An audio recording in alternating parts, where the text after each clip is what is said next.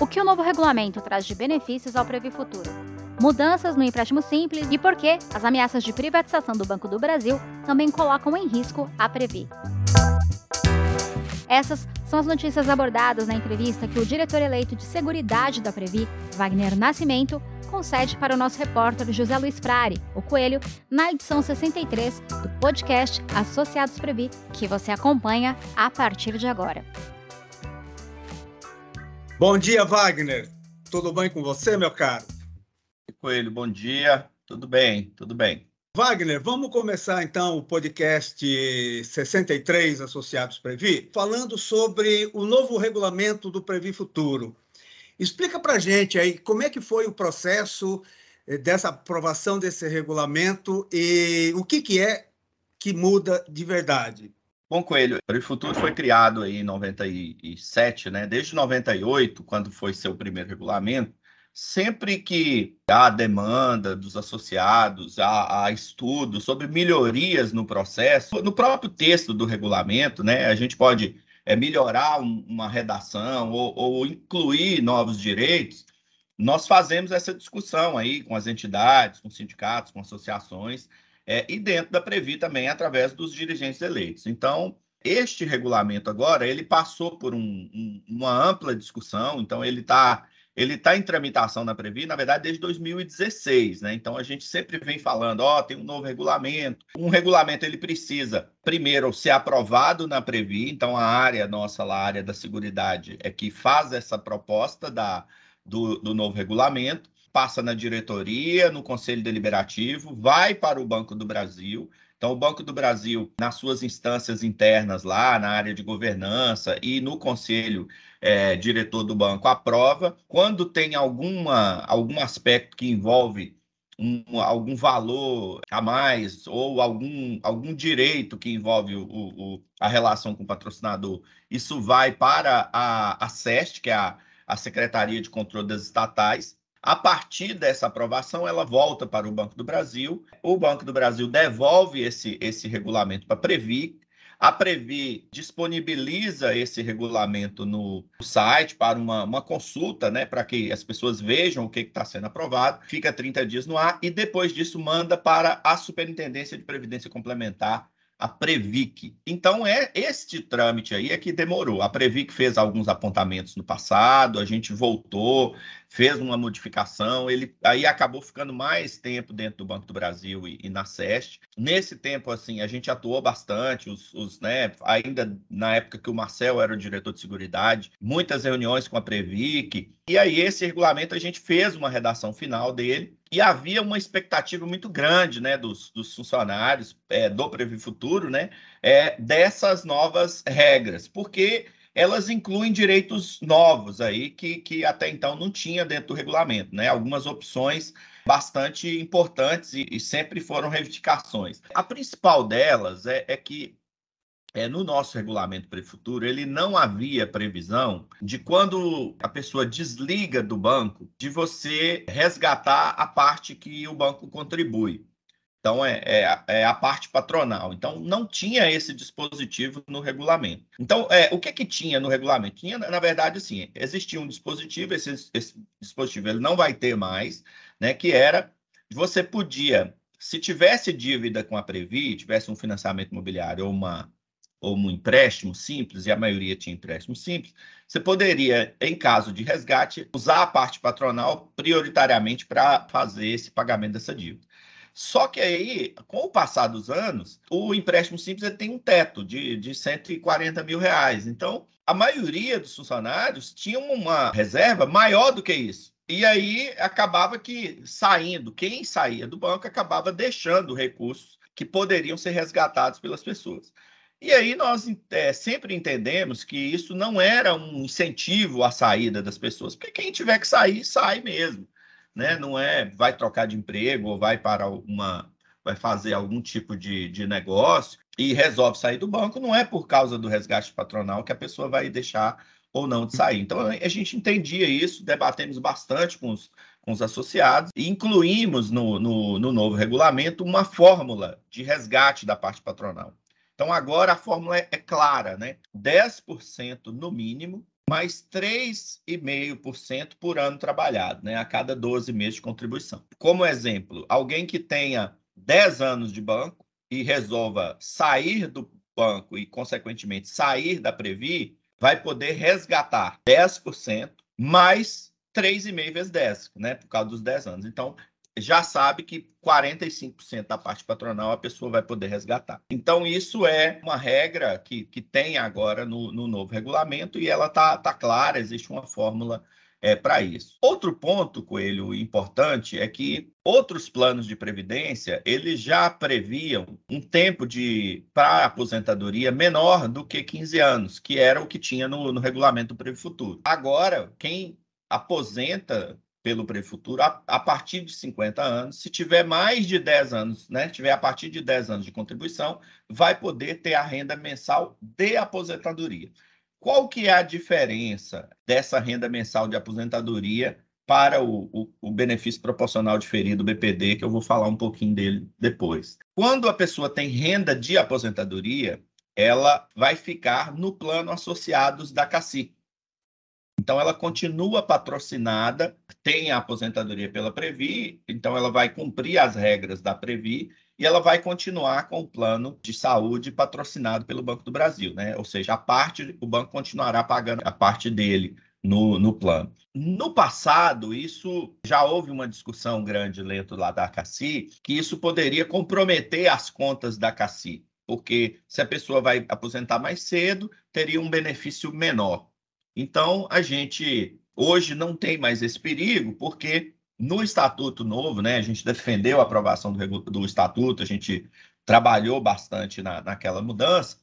Uma das coisas que foram é, incluídas no, no Estatuto da CACI foi uma contribuição mínima. Então, ninguém paga menos do que um escriturário. Ou seja, mesmo que a renda mensal da pessoa com 10 anos de contribuição pessoa tem um cargo menor, ela tem uma renda menor, ela vai contribuir minimamente um valor lá na CACI. Então, não compromete as contas da CACI ainda assim será um valor justo né, para um plano de saúde como é o plano da CACI. Então, isso a gente inclui um direito aqui na Previ e não compromete é, a sustentabilidade da CACI por esse motivo aí das aposentadorias com o tempo menor. Então, isso uma forma também da gente contemplar uma demanda antiga aí dos nossos funcionários. Né? Tem um outro ponto, Coelho, que no Previ Futuro a gente tem três tipos de contribuição. Tem a, a básica nossa, tem a, a, adicional, que é a 2B, que é, tem um tempo de tempo de carreira, você tem uma pontuação, você contribui um pouco a mais e o banco também contribui com você. E tem a 2C, que é a esporádica, né? A esporádica, é assim, você contribui, ela não tem taxa de carregamento, mas não tem, não acompanha é, a contribuição do banco. Mas a esporádica, ela tinha uma regra que era assim: ou você contribuía 2% no mínimo mensal, ou então uma esporádica de 20% do salário. Então, a de 20% do salário sempre foi um, pedido que pudesse ser mais flexível, para que a pessoa pudesse fazer contribuições esporádicas menores. E neste regulamento, ela abaixou de 20% do salário para 5%. Então, reduzir o valor mínimo aí das contribuições esporádicas. Isso ajuda também a ter mais contribuições dentro do plano. Ok, você agora há pouco falou também do que você ia falar sobre o BPD. O BPD. O que, é o BPD? O BPD é o seguinte: a pessoa está no, no Banco do Brasil, né? O funcionário, a funcionária, e ela resolve sair do banco. O que, que significa BPD? É benefício proporcional diferido ela tem uma renda na Previ, ela sai da Previ. Na verdade, ela sai do banco, mas não sai da Previ. Então, ela converte aquilo em BPD. Quando ela adquirir as condições de aposentadoria no INSS ou em outro lugar, ela converte aquela renda que ela deixou na Previ em uma renda mensal. E ela não é uma renda de aposentadoria. E agora, no regulamento novo, se ela tiver fora, ela tiver em BPD e a partir dos 50 anos, ela pode converter essa, esse BPD em renda mensal de aposentadoria mesmo, mesmo não, não estando aposentada pelo INSS. Porque okay. antes ela era obrigada a estar, tá, tá no INSS, entendeu? Para converter o BPD em aposentadoria. Ok. É, você falou agora há pouco também sobre o empréstimo simples. É, a Previ aumentou a margem de consignação do empréstimo. Explica para o associado o que, foi que mudou. É, teve uma, uma discussão no Congresso Nacional sobre o aumento das margens consignáveis, né? Da, das folhas e, e, dos empréstimos.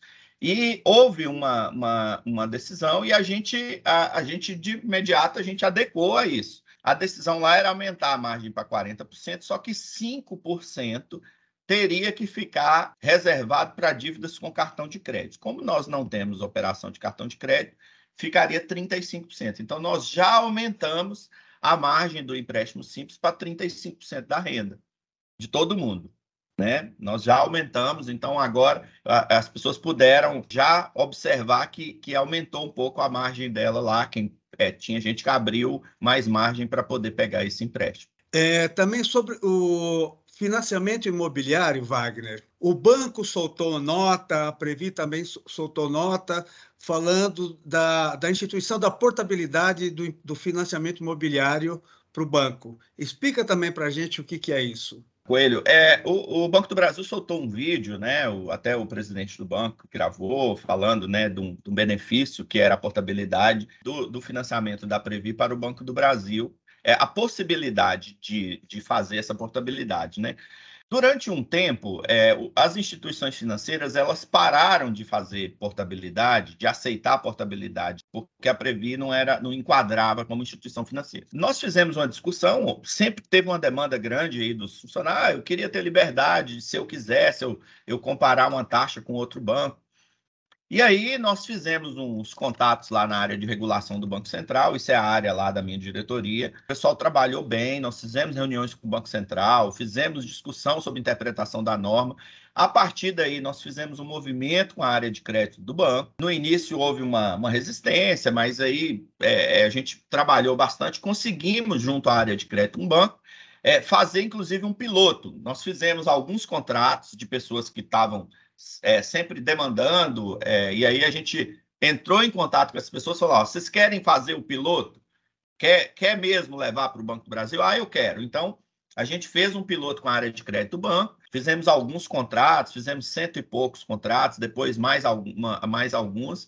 E aí, quando de fato o banco sistematizou bem essa, essa portabilidade, que é via sessão de crédito, na verdade, Aí a gente divulgou. Aí o banco falou: ó, nós vamos divulgar e nós também, na Previ, divulgaremos. Então, foi um trabalho aí da área nossa, né, junto ao banco, e para que a gente desse aos nossos associados essa opção. Isso não, não impacta as contas nossas, assim, não tem nenhum. Muita gente perguntou isso com ele, assim, aqui no Associados Previ mesmo, chegou. Ah, se tirar esses, esses contratos, isso é, é bom para Previ ou é bom para o banco? Assim, para nós é assim, é, é bom para o associado, ele, é, ele vai conseguir, a pessoa vai conseguir uma taxa melhor, beleza. Então, pode tirar. Qual a diferença dos financiamentos? O que, que tem diferente? Na Previ, como a gente é obrigado a.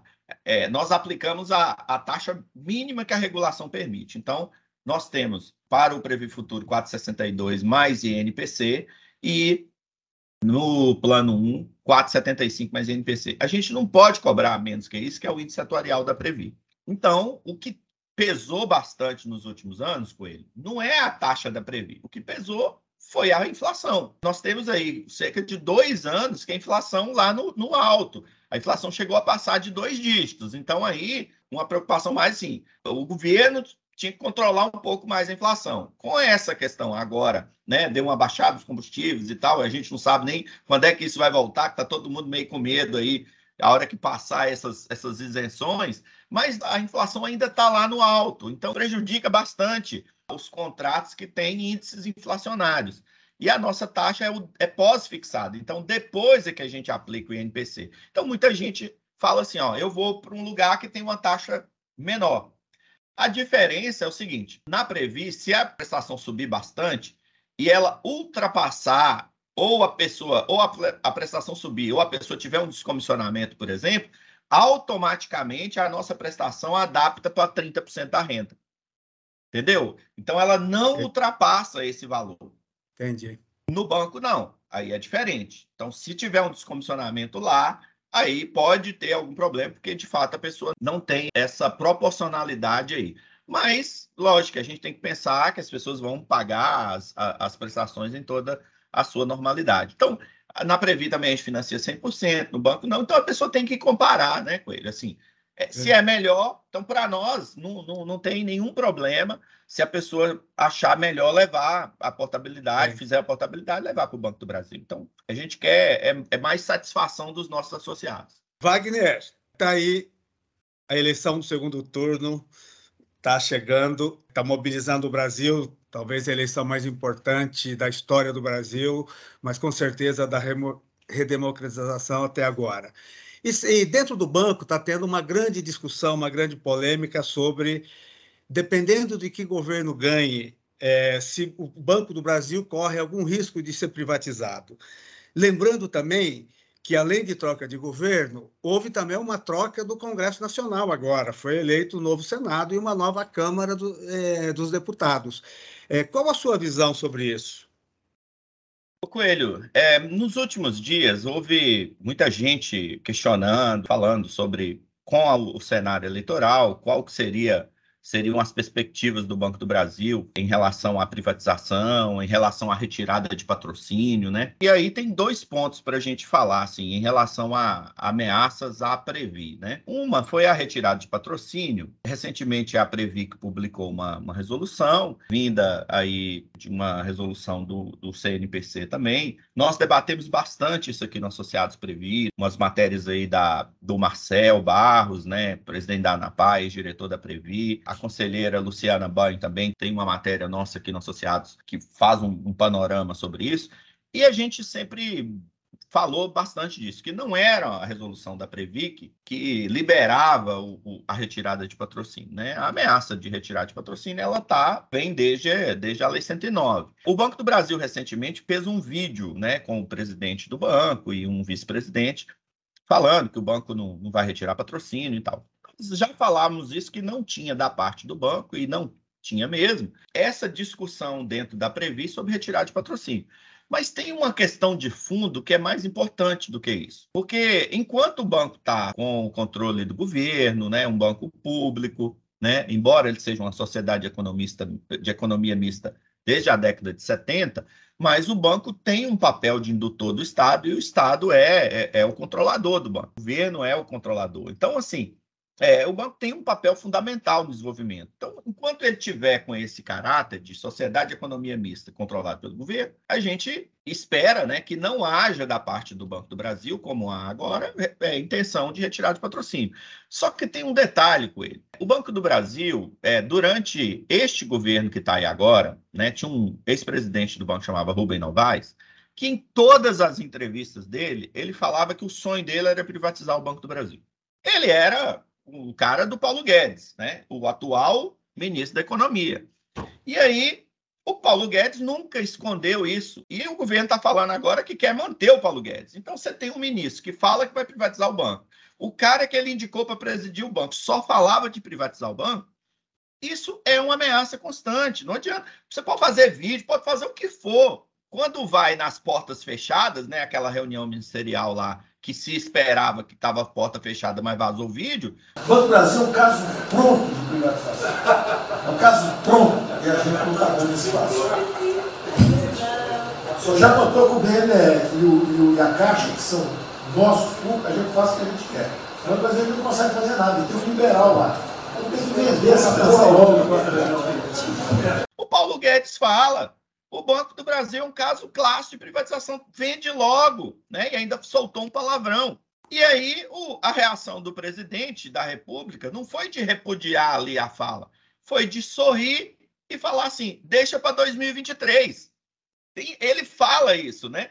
Deixa para 2023. Então, este Congresso Nacional que está saindo agora, ele já falou claramente que pesquisas de entidades, né, nós, sindicato, nós fomos, fizemos audiência pública, discutimos, tem uma audiência pública, eu participei lá com o presidente do, do Banco do Brasil, aquele que falava que ia privatizar, a gente falou lá contra o desmantelamento do Banco do Brasil, fechamento de agência, né? Agora sim, e o Congresso Novo? Isso é um perigo, Coelho, porque este Congresso Novo, tem um tanto de gente que entrou agora. Não é que um cara é político de direita, não é que ele é liberal. É um liberal sem, sem inteligência.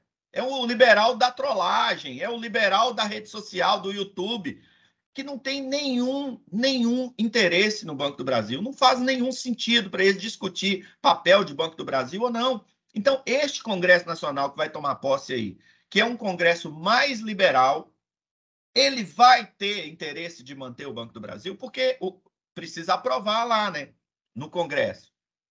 E aí? E, e aquele vídeo? E o Paulo Guedes? O Paulo Guedes mudou de opinião? Até hoje ele não falou isso. Ele não fala isso. Aquela fala dele, tem que vender o Banco do Brasil, ele nunca, ele nunca voltou atrás nessa fala. Então, isso é uma ameaça, sim. Pode fazer o vídeo, pode o, o presidente. Agora, e o ministro da Economia?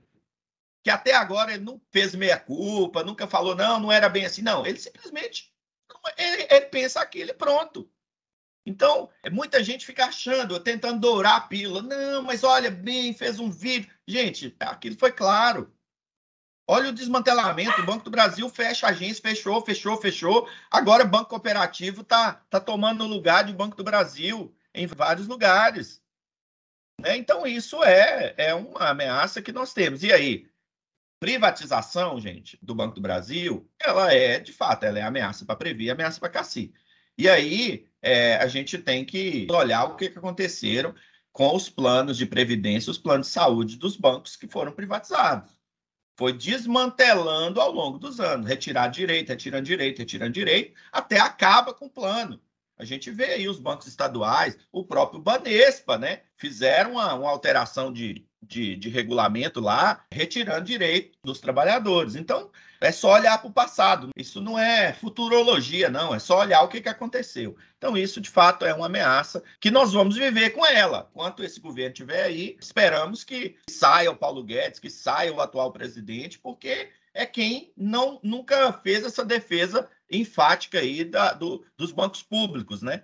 É, recentemente, inclusive, o presidente fez uma capa da revista Veja falando: quanto menos Estado, melhor menos Estado, é menos Banco do Brasil, menos Caixa Econômica, menos Petrobras, menos Eletrobras, né, que já vendeu. Então, assim, é isso. Ah, eu, menos Estado. Vendeu a BR Distribuidora, vendeu a Eletrobras. Então, é isso. Tá aí na cara, só não vê quem não quer. Ok, Wagner. Agradecemos muito a sua atenção e com isso a gente termina o podcast número 63 do Associados Previ. Até a próxima, pessoal. Um abraço para vocês.